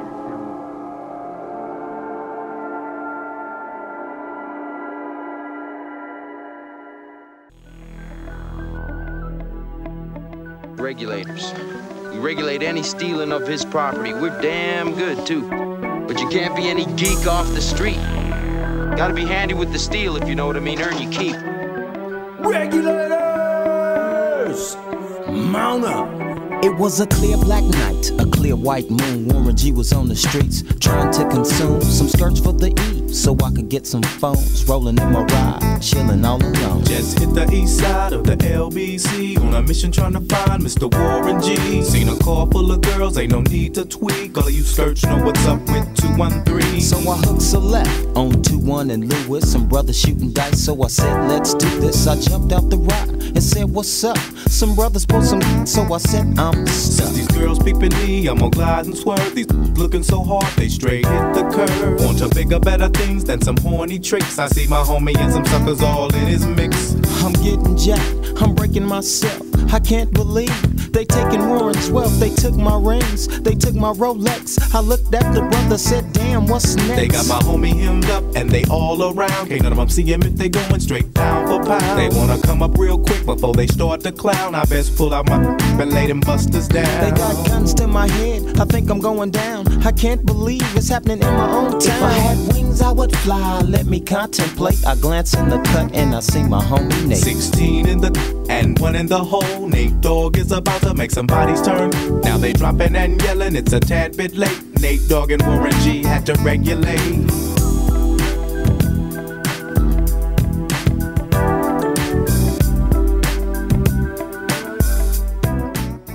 Bueno, al final eh, es esto, como acabamos hablando como de, de- de cosas que en realidad son más guays que las cosas que están en la famosa escaleta de la que Sí. siempre hablo. Eh, pero sí que hay dos cosas de las que me gustaría hablar y, al final, claro, queda media hora y creo que mm, hay dos puntos que son importantes. Uno es lo bien que se hace todo esto en los 80, ¿no? que es como importante hablar, aparte de películas míticas tipo Noche de Miedo, que es la que daba nombre a, a esta grabación de hoy, que me parecía que era como guay, porque era- Sí, muy guay. es, es una peli aparte que da miedo también y es divertidísima. A mí me da mucho miedo esa Es peli. chula. Me da mucha grima el, el- el Cuando- vampiro Sí, de, da miedo esa peli. de Chris Sarandon, es que da mucha... Mm. Bueno, y la situación en sí, la situación en sí, la, de- la de- la del chaval, el adolescente o jovencito, eh, viviendo esas situaciones una- es, es bastante eh, grima. Sí, sí, está Mm. Sí, también. y luego figuras, ¿no? Como Wes Craven, ¿no? Sobre todo Pesadilla en el Street, pero también John Landis, ¿no? Con un hombre americano en Londres, ¿no? O sea, que creo que son pelis en las que esa mezcla está llevada de una forma Bueno, en el caso de, de Freddy, ¿no? Al, fin- al final se convierte casi en una figura cómica, ¿no? La, la, la seis, ¿no? Antes de que llegue la... Es, que es la de que esta se mete en un, ju- en un videojuego, o sea, es ya... Lo Y, lo- y los one-liners que suelta es, es, se convierte... De ser un tío que daba un miedo terrible en la, en la primera, en la segunda ya empieza, ya empieza a hacer chascarrillos. No digas y, en la segunda Y, que- las- y la sexta es ya un, des, es un despiporre pasa total. Es que entre matar y matar tienes tiempo para. Para claro, reírte un rato. para gustarte. Para. Que-. Aparte que yo pasa una cosa también, una, una pelea así, como le pasa a, a ciertas sagas, una pelea se llama Pesadilla en Elm Street 6. Hostia, ¿cómo te la puedes...? A ver, ya tienes que tomártela como- viernes 13, parte 7 o 8 es, la 8, Jason Takes Manhattan. Claro, ya la cosa no puede ir muy en serio, ¿no? Es decir, y, y por eso ya ciertas sagas que se desarrollan ya tantos, tantos episodios terminan siendo Que eso pasa con, con muchas sagas de terror que Eh, acaban siendo Viernes 13 sobre eh, todo. que acaban siendo películas que ya tienen humor incorporado. De hecho, al principio nos hemos dejado a Bot y Costello contra los fantasmas, que para mí es la- quizás una de las mejores o la mejor comedia de terror de la historia, en la que el ciclo de terror de Universal se acaba con esa peli, Mm. porque ya entienden que está acabado el Drácula, Frankenstein clásico y hacen una comedia con todos, con todos los métodos de la Universal. Para, bueno, para, para des- despedirse de una manera cómica porque ya veían que no, que no o había la nada más novia que de. Chucky, donde ya empieza a Sí, por Lo ejemplo. que pasa es que es un poco triste, ¿no? Que al final eh, a- a determinados esquemas de terror que han funcionado acaben degenerando en comedia. Es un poco triste, ¿no? Yo prefiero, eh, hablando, hablabas de los 80 y de todos esos directores maravillosos, para mí una figura clave de esa época es Joe Dante, ¿eh? que, que- que tiene películas absolutamente de terror y que no tienen, no tienen demasiados puntos de comedia. Aullidos tiene un fondo trágico que no tiene nada que ver con el terror, pero Gremlins es una película con mucho humor, con humor negrísimo, y tiene una, para mí, una obra maestra del cine extraño, que es No matarás al vecino, The Burbs, Sí, sí. que es una película que no se sabe exactamente si es de terror, no lo es. Si es una si comedia es un negra. thriller, si es una comedia negra, si es una sátira del de, de la suburbia, porque es lo que es directamente. Y una película sobre la paranoia que remite directamente a los años 50. Es decir, es una película tan compleja y al mismo tiempo tan maravillosamente sencilla y tan que además Sí, está Tom. Hanks sublime en esa película y, y- y Bruce Dern, ¿no? Hay que para mí es Dante es uno de los tipos que mejor ha sabido hacer esta, esta mezcla de comedia y terror sin decantarse por una cosa ni por otra, sino manteniendo un registro muy complicado. ¿no? Después de San Raimi. ¿no? Sí, sí, pero San. Raimi, sí, sí, sí, sí, estoy de acuerdo. Solamente Pero San quiero Raimi- poner a San Raimi antes. Sí. Vale. o sea, bien, pero antes San Raimi. Ya está. Vale. Y lo que antes, de todos modos, lo que decía Xavi antes sobre Pesadilla en el Street, es verdad que en algunas sagas, cuando ya mm, desvarían al final, el recurso es tirar por la comedia porque ya parece que no saben cómo estirarlo y van por ahí. Pero es verdad que cuando vuelves a ver muchos años después películas como Pesadilla en el Street, te das cuenta de que ya había mucho humor. Lo que pasa es que como el concepto era tan potente y cuando eras niño era tan aterrador la figura de Freddy Krueger, que eso te pasaba desapercibido y eso es, luego es una sorpresa cuando ves muchas pelis, sobre todo de los 80, que es una época en la que eso se pone muy en práctica, ¿no? De cruzar comedia y terror, que muchas pelis que han trascendido en tu memoria como películas muy películas de terror y ya está, tenían mucha guasa dentro, lo que pasa Sí, que pero con claro, 14 años, Pesadilla en M Street. Si No. tenías 14 años en el año 84... Por eso, claro. Y probablemente con 20 tampoco, porque era tan arrollador el concepto en sí del tipo que se mete en tus sueños y te. Y te eh, que yo creo que necesitas como una perspectiva y como una distancia para entenderlo. Y luego también hay una cosa, que es que les salía de natural. O sea, el problema es que mucha gente que intenta probar estas fórmulas, y a mí, por ejemplo, tú hablabas de Freaky, y a mí me cayó simpática la peli, me gustó, pero sí que siempre llega un punto que veo como un exceso de conciencia sobre el material, ¿no? Y eso no lo tenían en los 80. Eso, pero eso es muy de la época, ¿no? Del claro, que era como algo que les salía sí, como sí, de una sí. forma muy, muy impulsiva, ¿no? Y quizás Edgar Wright lo hace como con cierta pureza, pero, pero con muchos me pasa, ¿no? Que pienso, vale, sí, pero son tan conscientes todo el rato de cómo están Pero yo creo que esto que, el- que explicas, no hemos hablado de que a veces el- el- en las películas son casi todas, casi todo terror, hay esos momentos cómicos para aliviar un poco la tensión, porque hace poco cuando revisé a Bot y, los fantasmas en un documental que eh, de, de David J. Scal te ponía la imagen esta de cuando en la novia de Frankenstein, Frankenstein ve a la abuela esa gitana. Y es que es cómico, es que es cómico, a po- a po- es una película que da miedo y pones el, el evento ahí para que tú tengas ese momento de reírte para, para lo que viene después, ¿no? Que esto se ha visto después en un, en un, en un montón de películas, ¿no? Ese momento de risa para que después te van a, te van a meter el gran susto, ¿no? Que es ese equilibrio que es es necesario para que no estés todo el rato, ¿no? O el Sí, pero hay películas, hace- hay muchísimas películas de terror que no dan tregua. Es Claro, decir, eso es mismo, otro sí, sí, sí, género, sí. ¿no? Es- eso- sí, eso- en eso estaba pensando también que, que- y me gustaría saber vuestra opinión sobre eso. ¿no? Las películas de que no dan tregua, que no hay humor, eh, y, que, y que de repente, claro, cua- esa, a, a veces pasa, lo, lo decíamos antes, ¿no? que, que te, te da risa cuando se... que muchas veces el límite está ahí, ¿no? Cuando la, la comedia no pretendida, cuando se pasan de, de serios, de solemnes o de lo que, ¿sabes? O, de, o que ya ves el truco, ¿no? Y, y eso juega en su contra. Mm. Quiero decir, pero hay muchas películas de, de género que no, que no, no tienen ni una, ni, ni una Ni una pizca de, Sí, pero, humor, pero ¿no? por ejemplo, La Matanza de Texas, que es como el ejemplo que dirías de película que no hay tregua, yo sí que veo mucho humor negro. Sí, bueno, y- la escena de la, la escena de la, de la cena. Sí, pero Xavi, vamos, O sea, al, vamos al cine francés. Es que de, de hace, de hace Ah, sí, sí, 15 no, el años o extremismo 20 francés, no, pero me refiero- O sea, sí, sí. Ahí no hay, ahí no hay Ahí no hay- tregua, no hay ahí tregua. no hay Ya, pero asidero posible. Total, cosas más y, modernas, y una ¿no? cosa que comprobamos este último año en el festival es que es un momento en el que el terror sin asideros genera cierto rechazo. Es decir, para los muy iniciados y para gente que está como muy en, en la movida, pues sí, pero películas, yo pienso en una peli como de Dark and the Wicked, por Sí, ejemplo, sí. es una peli que genera sí, un rechazo brutal. Eh, porque es una peli que no hay tregua y la tregua no tiene que ser necesariamente en humor. O sea, y, y en casi todas estas pelis que han trascendido en los últimos años, en pelis como eh, As o pelis como, como la- o sea, en las pelis de Jordan Peele, el humor está muy presente. Pero en películas como las de Eggers, por ejemplo, el fantástico, grandilocuente y Sí, no espectacular está muy presente como alivio, ¿no? Aunque, aunque de golpe toquen terrenos del terror, sobre todo en La Bruja, o mm, yo que sé, intento, o Babadook, por ejemplo, el melodrama está todo el rato ahí como asidero Hay- para hay- que hay te asideros. agarres y entonces te alivie de alguna manera porque reconozcas cosas, te identifiques. Pero el te- cuando de golpe te llega una peli de terror puro, ahora en 2020-2021, también pensando que, que estamos en una pandemia, que venimos de donde venimos, la gente de golpe es como, wow. Y una peli como de Wicked and the Dark, que es como una peli muy eh, que, lo, que lo lo- lo- representa muy, muy claro.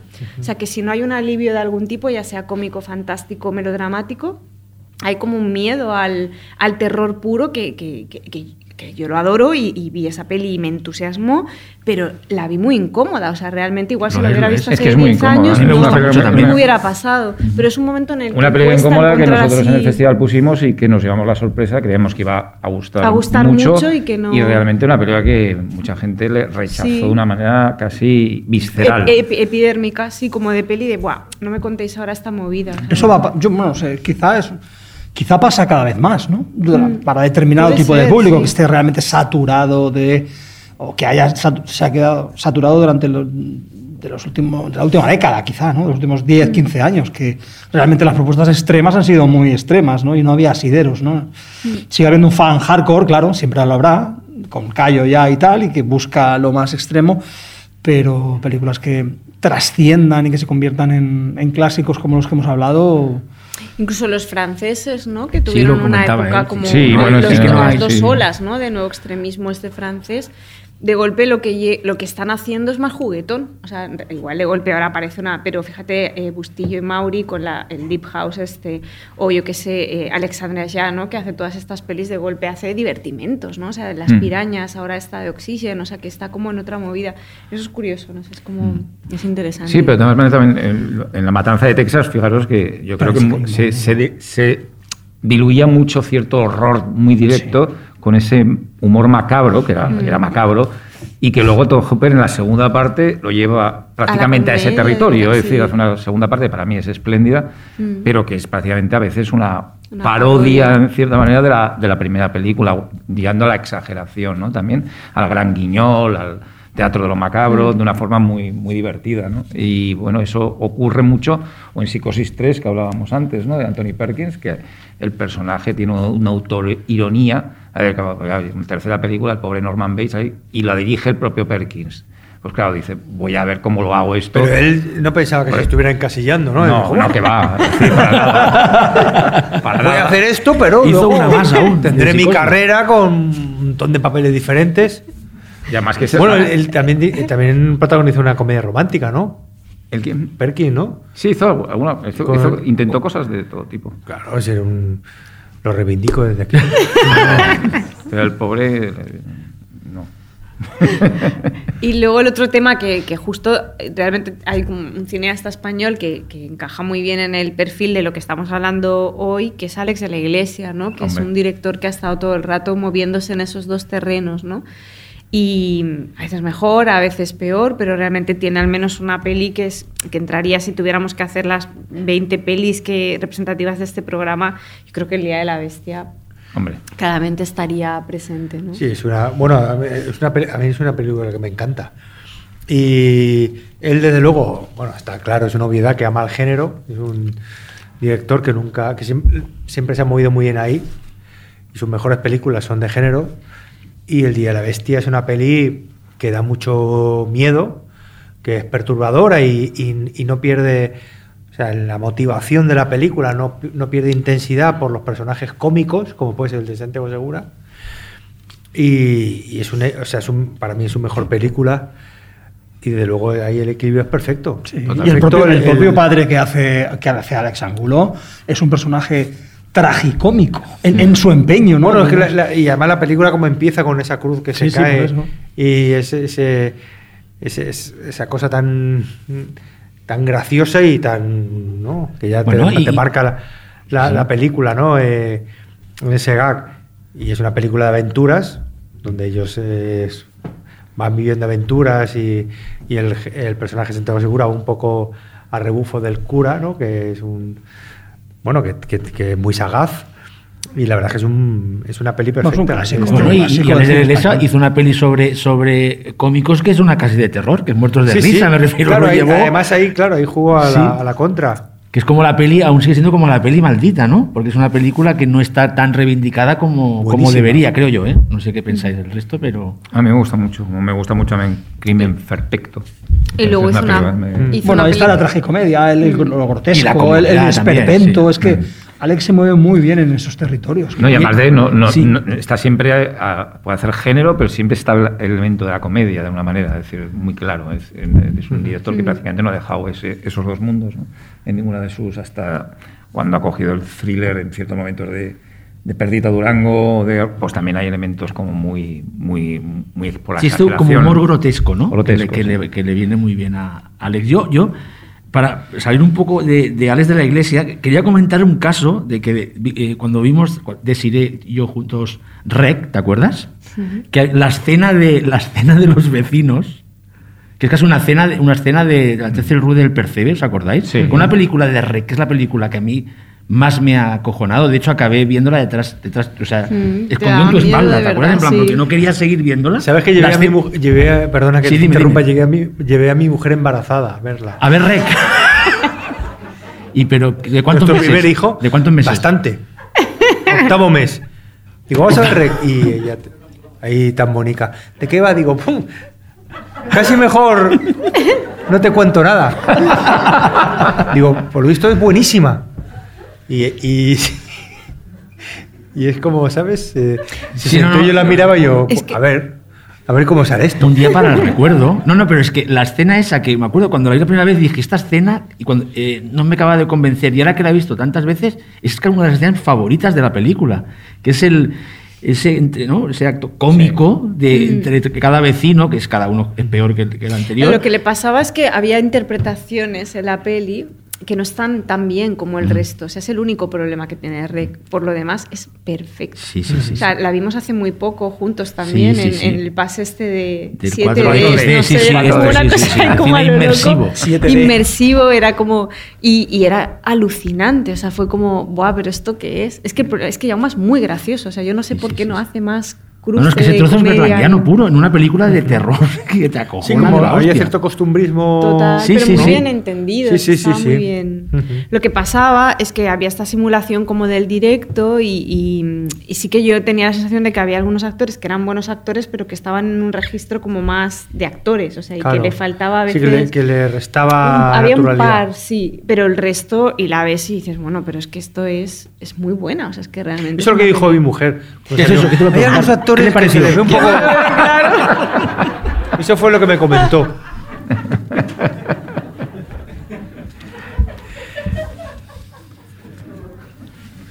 Por lo demás... Por lo demás dijo, por lo demás genial, cariño. Que- Por lo demás genial. que estaba muy bien, ¿no? Y yo, ¿has visto que bien Botet? ¿No? Le dije, ¿has visto que bien Botet haciendo de la niña Medeiros? Bueno, yo fui a ver antes- Buenísimo. Es que es impresionante lo bien que está. ¿eh? Bueno, lo de Javi. Hombre, es un personaje Javi es- absolutamente icónico. eh. Si estamos hablando de, si estamos hablando de terror y de comedia, o sea, terror y comedia, o sea, no hable de no, no, No, diga pues terror y no, comedia, diga botet. Exacto. O sea, es, es alguien que, que De además él físicamente ha hecho todo el terror, todos los monstruos Sí, Sí, es Y nuestro luego, Lon como- y luego actual, como cómico sí. es graciosísimo y en la comedia se destapa como un actor cómico impresionante y, y es, o sea, él encarna lo que, de lo que estamos hablando aquí.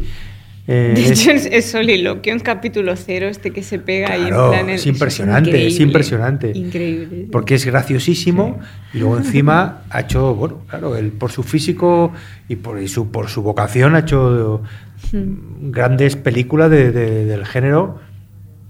Pues, eh, pues eso, él, él es el actor de, de- ahora mismo vivo que ha hecho más, más, Más monstruos. monstruos, sí, sí. sí, totalmente. Aparte es muy Bueno, y fan aún no hemos hablado de John Landis. Y Manchego. Que es otro. que ha hecho pocas películas de terror, pero que cuando las ha hecho tenía, ¿no? Tenía ese elemento de, de comedia. Y, y- y encima este año se cumple el 40 aniversario de un hombre americano en Londres. Y quizás es una de las. También hay una mezcla ahí, porque hay, hay terror, melodrama, comedia. Lo que pasa es que sí, yo creo que un hombre americano en Londres, la historia es tan trágica en el fondo Sí. y, el- y la víctima es tan víctima que el el- la comedia puede, Se la de- comedia se negra puede funcionar de un poco cuando se le como. aparece el amigo. El Sí, es humor- de- humor sí. negro, Sí, sí, sí. siniestro. Pero la situación es tremenda, es decir, no deja de ser una. Es un drama, es un drama. Yo siempre digo que es, es de las pocas películas de terror que me hacen llorar al final. O sea, que, que realmente cuando él, cuando pasa lo que pasa, te da mucha pena. Y eso es muy raro en una película de terror, que te haga llorar. Una Bueno, película es de el terror género del terror triste. tan- ¿no? Es tan, tan es claro. tan duro que es. o sea, que parece que ahora hay un revival también de, de películas De hombres triste. lobo y también un poco comedias de hombres lobo. Hablabas de la conexión esta con los, el Sam Richardson, ¿no? que es un cómico muy conocido, es el protagonista de una película de hombres lobo De que parece que está muy bien, Werewolves Within, ¿no? Que Sí. parece que y es en clave cómica en plan Knives Out. y, con, y con Gore también peleón, ¿no? Porque la, la nueva de Cartwright no es exactamente comedia. No, no, no, es, No, es- no, no, no, no, es- es- es este- tipo giallo, thriller. A ver, no, la hemos ¿no? visto, pero, Pero lado, según ¿no? dicen es el- una película bastante, bastante directa al terror, sin muy poca comedia. Y antes hablabais que un poco se he cortado porque es verdad que era una peli un poco más sofisticada, pero bueno, no exenta de mucho humor. Hablabais de Infabric, que realmente dentro de, de las últimas pelis que hemos visto, así de terror, con elementos de comedia, probablemente sea la más perfecta. Vamos, como, Sí, lo que pasa que es, es claro. Pasa que es una cosa muy sofisticada, pero es divertida que te mueres. o sea, es muy graciosa Muy también. me, río mucho. Sí, bueno. es como una peli que mucha gente recibió como con prejuicios, porque es verdad que Peter Strickland está como en una liga así como muy art house, ¿no? Sí. Pero luego la ves y es muy gracioso, o sea, realmente es como una serie muy divertida, aunque claro, a nivel formal es pura sofisticación, ¿no? Pero y referencial, pero es muy graciosa, muy muy graciosa. Bueno, No, y de hecho es la- una especie de actualización, voy a decir una barbaridad, pero es una actualización de, algún, de, de determinadas cosas de, del cine de Larry Cohen, por ejemplo. ¿no? Yo, recordamos cuando fuimos a ver, bueno, la hemos visto varias veces, pero recuerdo en el cine Sí, de Staff. De Staff, Que es también una en la que un general eh, le dice a sus chicos, los envía a, a- a- a- a luchar contra el staff eh, en taxi. es un helado asesino. Un asesino, en Sí, ta- sí. un yogur asesino, Un en- yogur, en, sí. Un yogur taxi, asesino. ¿no? Y le dice a sus chicos, pero no olviden pedir el ticket. Es decir, un general en la logística de la, de la batalla. Claro, porque era ordenado, ¿no? El superstore le Eran dijo, oye, pide eran autónomos. esto de- autónomo. No, eso para porque los- Esto para el trimestre del IVA, ¿no? ¿Qué te digo? Lo que sea. Pues yo creo que Strickland en el fondo tiene algunos puntos de- del cine más guasón de, Sí, sí. de- de un Larry Cohen, por ejemplo, que tiene esas mm, esos, esos salidas de tono, porque de hecho, de hecho Infabric es una continua salida de tono y eso es lo que la hace maravillosa. Es que pa- para mí dentro de, de como los directores listillos que cogen cosas del cine de terror, para mí el que lo hace mejor es Peter Strickland, o sea, porque consigue clarísimamente borrar la frontera entre cualquier distinción snob sobre lo que se entiende por cine, eh, alta cultura, baja cultura, serie B, serie A, superproducción, película barata, o sea, todo lo dinamita, porque para él, al menos en sus pelis, es lo que te transmite, todo juega en la misma liga. Mm. Y consigue que eso lo veas en las pelis. El momento lavadora Claro. en, en. Infabric es Total. absolutamente eso. También es una película erótica, Infabric precisamente, Sí. ¿no? Todas, en realidad. Sí, Todas sí, claro, todas, pero, pero Infabric también, es decir, es una comedia de terror absurda con toques eróticos, Mm. sofisticados. Dices, ¿qué, qué está pasando aquí, no? Sí, sí, total. Tantas hay así, ¿verdad? Sí, Muchas, muchas. Estamos hartos de, de esas películas, tío. A ver si Nos hacemos hemos cansado de ver eso ya. John Landis que dirigió Thriller también, el, el, Hombre. el vídeo de Michael, famoso también, lo que es decir acá. Y- Otra de esas cosas que vieron millones de Hombre, jóvenes al mismo tiempo. Es que Y, bueno, eh, familia. se estrenó en, en- Nochevieja. en Nochevieja, en el programa de Pero sí, Nochevieja. sí, sí, sí. Su versión íntegra, 80. que fue un acontecimiento, en plan, se puede Claro, ver la versión de repente, íntegra. sí, de repente estábamos ahí celebrando la noche vieja, ¿no? Y dijo la presentadora, vamos ahora a poner un vídeo de Michael Jackson, por favor, eh, van- da un poco de miedito, ¿no? Y, y pues pusieron thriller, la versión larga, y cuidado ahí, ¿eh?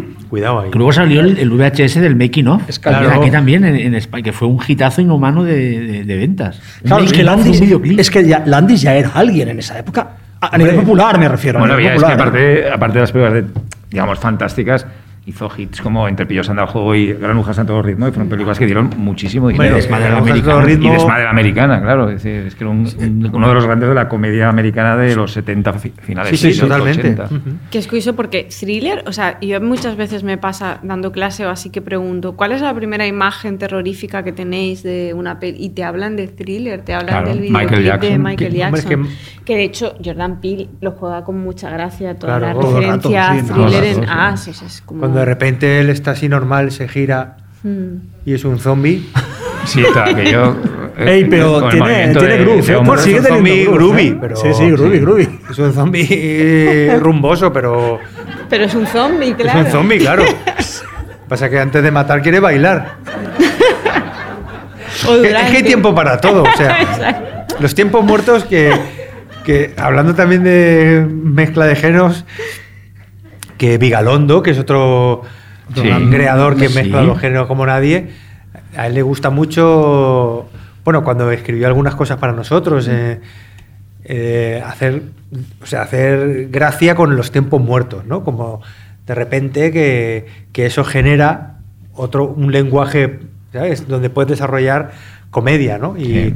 y en Cronocrímenes hay un poco eso, Sí, ¿no? sí, que, bastante, bastante. que al final, oye, pues hay momentos donde la, la- la historia da un poco de margen para, para que se pueda hacer un poco de, de comedia, ¿no?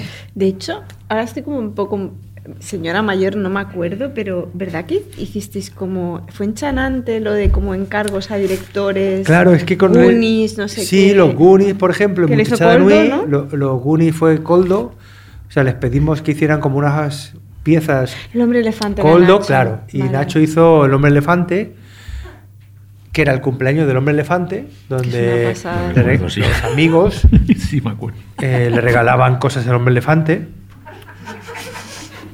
Entonces el Hombre Elefante le estaba encantando el cumpleaños feliz, le iban dando los regalos y él pedía el ticket. Ticket. De hecho, es proto. Pero me encanta, pero ¿tienes el ticket?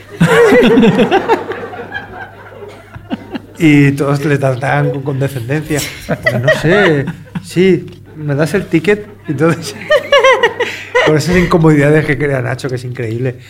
Que eso, que bueno, es otro que mezcla, en fin, la comedia y el terror y es muy gracioso. Que me, me hice el maquillaje del hombre elefante y, y bueno, me hacía mucha ilusión, la verdad. Me tuve que, o sea, me tuve que maquillar, no lo, no lo hice de natural. De hecho, estaba pensando, no me acordaba del hombre elefante y la serie esta de I Think I Should Live, que es como la mejor serie de comedia que se ha hecho en los últimos años. Hay una escena que, que es un poco plagio del hombre elefante, ahora que pienso. Nacho es un adelantado. Es un Sí, visionario sí, también. totalmente. Sí, sí. Pues ves, tenías otra, otra cosa de terror ahí. El hombre elefante al final lo toca de alguna manera. Mm. Sí, lo que pasa es que conforme la charla ha ido evolucionando y me habéis ido dando cerveza, pues bueno, Tampoco iba a gastar todos mis cartuchos al principio, ¿verdad? No, porque tienes que volver al Claro, claro. Sí, sí. Y no, y no vamos a hablar de, de Brácula. Drácula. No sé si. Es nuestro Rocky Horror. no, no, nuestro Rocky Horror tienes- español. Tienes tres minutos para hablar de Drácula. Horror español. Joaquín conoció a Chiquito. Sí, sí, sí, conocí a Chiquito. Hay que cerrar con esa. Bueno, está. Brácula y Blácula. Sí, sí, sí, sí, sí. Blácula. yo prefiero. Blácula. Tú prefieres Blácula. Yo las dos. Sí, porque hay que elegir, ¿verdad? Blácula o Brácula. Ese debate está en la calle. No hay por qué elegir. No hay por qué elegir. Brácula. Eh, bueno, conocí a Chiquito, por supuesto, y actué con él. Y. ¿Te contó alguna historia de Brácula? Él, él- Fue él idea no- suya el título. Bueno, mm, lo, lo que me pasó a mí con Chiquito es que no, lo que no quería es que se callara. O sea, estuvo, estuvimos cenando y yo le daba vino y yo también bebía vino también, ¿eh? Y empezó a contarme cosas de la gira en top por Japón, con historias con camarón, todas estas cosas tan gracioso, porque era graciosísimo también en persona, era igual, muy gracioso. Y yo le daba vino y seguíamos hablando y un momento que las historias empezaron otra vez, o sea, le di la vuelta. O sea, fue cara A, cara B y otra vez la cara A. Pero me da igual, me da igual. Era, era un genio, realmente. Y, y esa peli está bastante bien. está bastante bien. Hombre, es que Hay que decir, tiene, ¿no? Una tradición es de, de- terror, de, es de- de comedia y terror eh, hispana, ¿eh? Hay una Bueno, martes y tradición. 13 también. Claro, eh, Aquí huele a muerto, aquí huele a claro. muerto. Aquí, aquí huele a muerto. Yo la quiero en 4K, a ver si sale ya. No, que alguien se anime, ¿no? Fenómeno, fenómeno. Restaurada el- del, del negativo original. Ya la hemos visto todos aquí. ¿Qué nos estás ¿Ah? contando? Bueno, pues me, me da mucha pena, pero tenemos que dejar aquí el Se ha podcast pasado volando, porque ¿no? ha pasado muy rápido, pero es verdad que teníamos toque de queda a las 10 y, y hay que dejarlo aquí. de Em, queda? No, no tenemos toque de queda. to- Toque de queda de la Toque de sala, quiero programa, qué decir. susto me No, no, no, no hay toque de queda. si no me refería la a la india sala, que, podemos estar aquí Qué muy susto, bien acogidos hasta las 10 y ya Madre está. mía. Pero tenéis tiempo de cañas, de coger metro, de todo. Hombre, eh, es el último capítulo de. Rocío, Claro. se- de Rocío seguir viva para contar. Ah, pues ¿verdad? mira, os da tiempo de llegar al último capítulo de... hoy dará una entrevista, otra vez exclusiva. Eh, está Cariño, bien. me has Otra dicho de ir a comer un exclusiva. kebab, pero yo creo que vamos a ir a casa a ver el. Yo tengo el que una- está aquí. mi yo chica. tengo 6.000 Vamos a ir a ver el Rocío. Eh, sobre todo agradecer, para empezar, a todos los que habéis venido hoy. Nos hace muchísima ilusión. Ojalá podamos hacer más directos.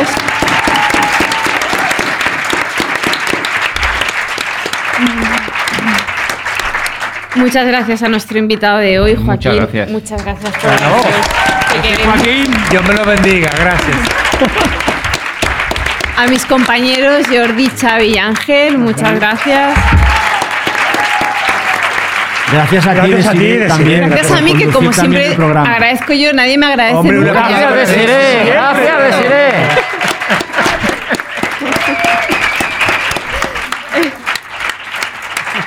Gracias al equipo de Radio Primavera Sound, en especial a Marta, a Izaro, a Nacho, a Rob y a David, que son el equipo que está hoy con nosotros y que nos han ayudado con toda la producción de- del programa y de todos los programas y que son maravillosos. No, aplausos para todos. Eh, muchas gracias a Aleix, que se encarga de nuestro letterbox y que ordena un poco el caos este de títulos que disparamos cada día. Gracias a nuestros oyentes y a toda la gente que participa en redes sociales y nos opina y nos hace comentarios y siempre es muy productivo y nos sacamos majos, muchas ideas de ahí. No tenemos haters. ¿Verdad? No, no es si verdad, los no, no, tenemos, yo los no, voy no, bloqueando no, no. De, de Twitter y Claro, de Insta. Están, ¿eh? no, O sea, nuestros tú ves la versión nuestros mejorada. haters deben tener un grupo en Telegram. Porque no hablas de Zack que, que no, es- que no está encriptado. Hay nada y entonces no te, no te descubren. ¿Por qué no hablas de Zack Snyder? Que si no verías lo que son los haters. Y muchas gracias a los Cines Girona, en especial a Tony Espinosa, por acogernos esta noche y por, por darnos eh, la oportunidad de Gracias, esta velada Y gracias maravillosa. por la música que cantaba Y la Juan Pardo. música, exacto. Juan Pardo, gracias por la música. ¿no? Exacto, gracias Que por nos la hace música. Era una canción, ¿no? Hombre, claro. por la música. Eh, Eso era terror, ¿eh? El videoclip de No Juan me Pardo. olvido de- a nadie, ¿no Claro. creo? no, no, no te has dejado a nadie. ¿No? Gracias por la... No deja a No, no nadie, te has dejado a nadie. Pues muchísimas gracias a todos, Joaquín, muchas gracias. ¡Bravo!